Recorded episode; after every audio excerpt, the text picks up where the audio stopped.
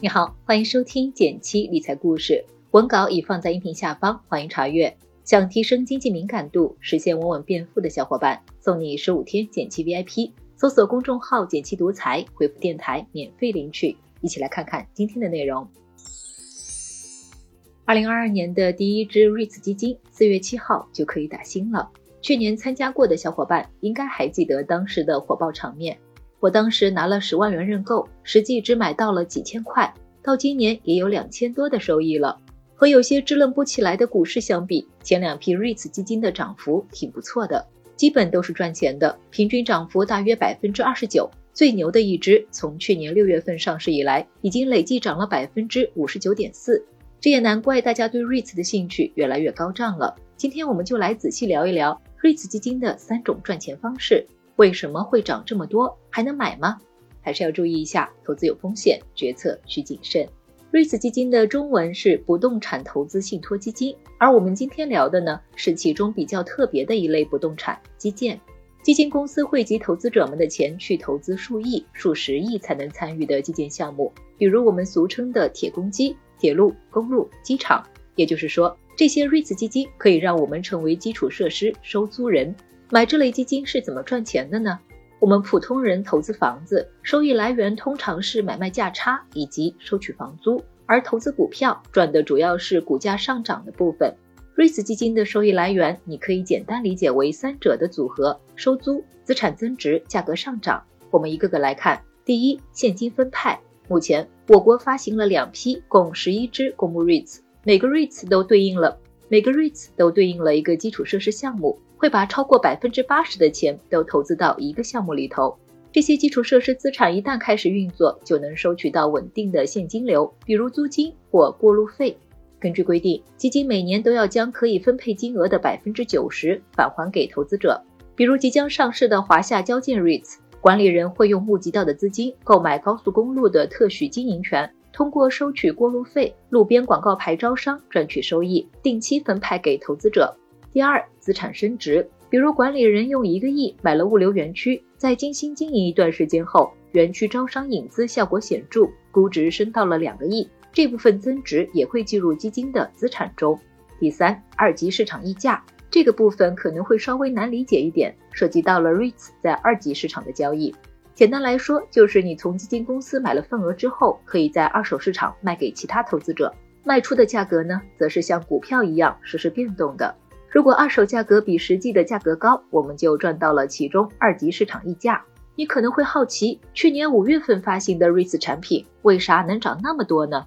之前估算的年化收益率不是百分之六到百分之八吗？不到一年的时间，平均上涨了百分之二十九。这背后最主要的原因还是和二级市场的火爆有关。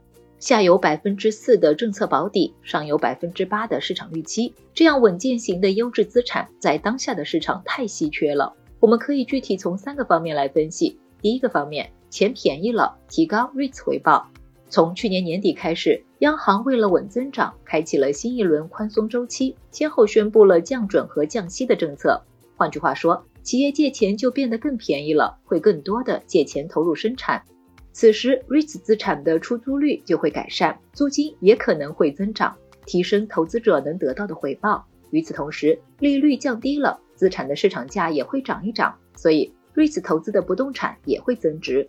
第二个方面，钱更多了，追逐稀缺资产，借钱的人多了，市场上的资金更为充裕，多出来的钱自然要找地方去。然而，开年以来又是国际冲突，又是美联储加息，让全球股市一路下跌。最近有新闻说，新发基金都募不到钱了。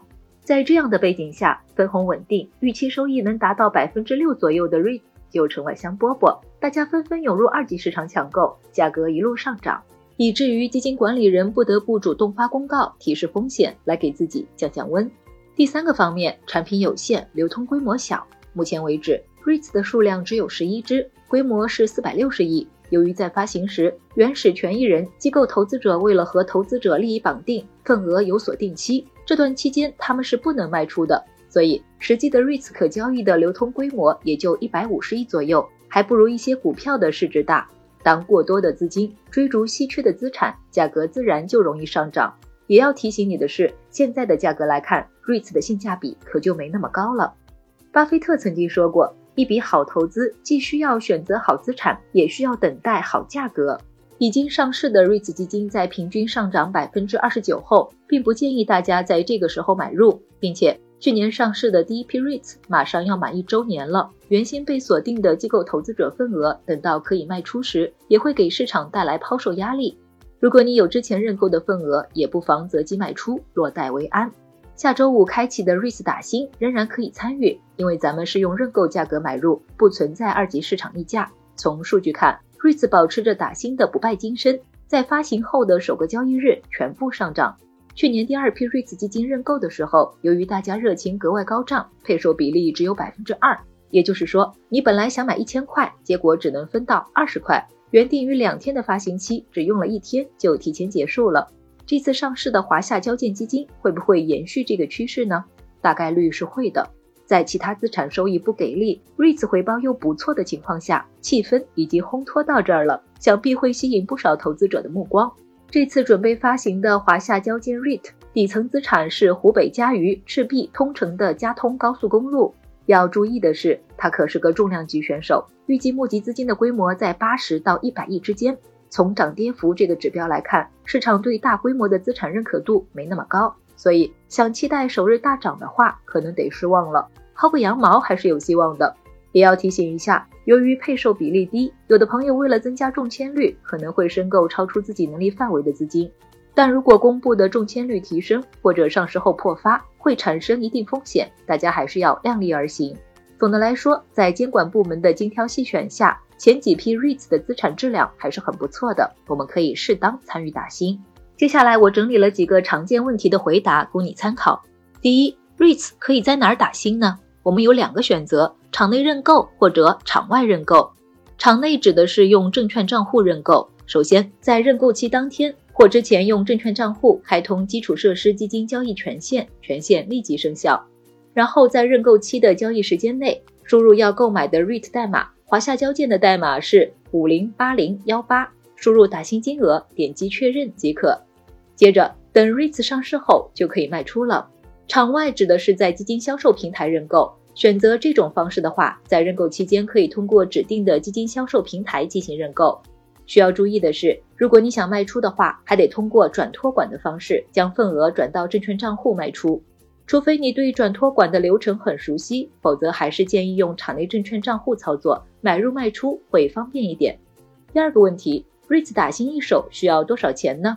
这个要看每只 REITs 发行时的规则了，都不太一样。比如去年十二月发行的越秀高速，对场内的最低要求是认购一千份，每份七元，参与的门槛要七千元。而即将发行的华夏交建认购金额最低是一千元，超过一千元的按一元递增就行，要求降低了不少。第三个问题，打新有手续费吗？按照华夏交建询价公告披露的信息，认购五百万以内需要百分之零点四的认购费。超过五百万，统一收每笔一千元。不过，不是所有的认购资金都会收钱，只有你认购的那部分会收取。比如你想买一千块，但认购太火爆，配售比例只有百分之二，你分到了二十块的份额，那么认购费就是零点零八元。第四个问题，没确认份额的退款什么时候到账？按照公告，没被确认的资金预计会在认购期后的一周，也就是四月十三日前退回账户。估计这次打新的配售比率也不会太高，大家可以按照时间表做好资金安排。第五个问题，REITs 什么时候会上市？按照已上市 REITs 的发行时间来看，基本在认购后的三周内上市。比如华夏交建的认购时间是四月七日，上市时间可能会在月底。最后再提醒一下大家，考虑价格波动和底层资产的复杂性，即便把 REITs 作为资产配置的一环，占资产的比重也不要超过百分之五。好了，关于 REITs 基金的话题就跟你聊到这儿。最后附上一张总结图，欢迎点赞、收藏、转发给需要的朋友。